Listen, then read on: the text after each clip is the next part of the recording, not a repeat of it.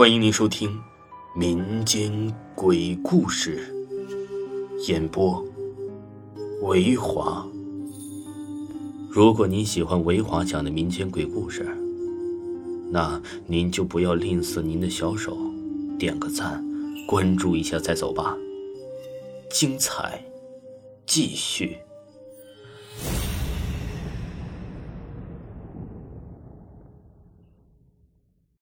今天呢，给大家讲一个灵异事件——男生寝室的声音。本故事纯属虚构。事情是这样的：一六年五月初夏的时候啊，因为我之前呢一直在台北当交换生，回校的时候啊就跟别的系混住在一个寝室了。我刚好呢那个时候有个室友，是我以前下乡支教的搭档。因为失恋的原因，我晚上都要听恐怖故事才能睡觉，可能是挺刺激吧。一直到现在，那天大概夜里快三点多了吧，我刚看完小说，因为寝室啊还没装空调，就有点闷热，有点难以入睡。但是越是这个时候，这细小的声音就被格外放大。我们寝室啊是四张床，是上床下桌的，电风扇是吊顶的。在我准备入睡的时候，突然听到有人好像是在打乒乓球的声音，很脆，就砰砰砰的声音。我想，这大晚上的你不睡觉，你是神经病吗？声音呢，好像就是从这个中间风扇传来的，也就是楼上吧。我当时啊，也就没当回事但是一直没停。这声音呢，大概有这个十分钟吧。我实在受不了了，打算就想去这个楼上说一声。说一下，我们寝室呢是在五楼，我穿个衣服就准备爬楼梯，就去六楼看看。大学的每个寝室啊都是有猫眼的，有的寝室猫眼都坏了，就留了个小洞。我来到六楼楼顶上对应的寝室，刚准备敲门，决定先贴着门，我先听听看到底有没有拍这个乒乓球的声，我别敲错了。但是令我奇怪的是，我没有听到拍乒乓球的声音呢。于是我就莫名其妙的准备下楼了，走在楼梯上，我就在想，哎，这声源绝对没错呀，来自楼上啊，声音也没错呀，是乒乓球的声音呢，不是篮球那种比较厚的声音，那这个声音来自哪里呢？我就不敢多想了，可能啊是有点听恐怖故事听多了，喜欢胡思乱想。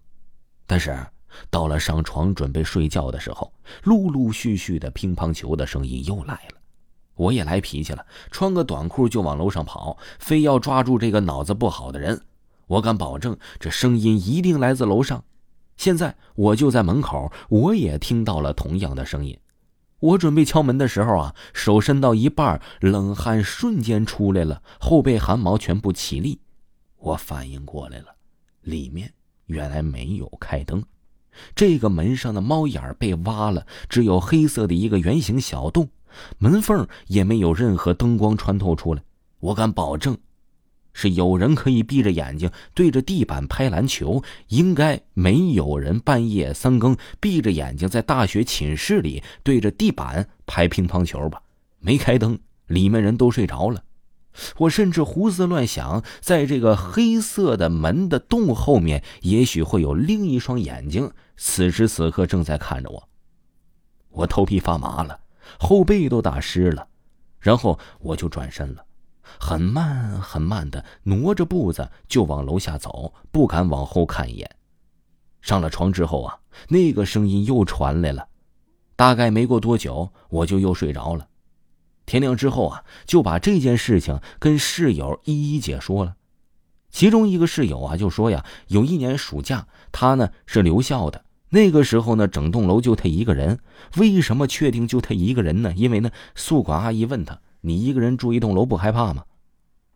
他那个时候呢，也听到这个声音了，但是他胆小，没敢上去查看。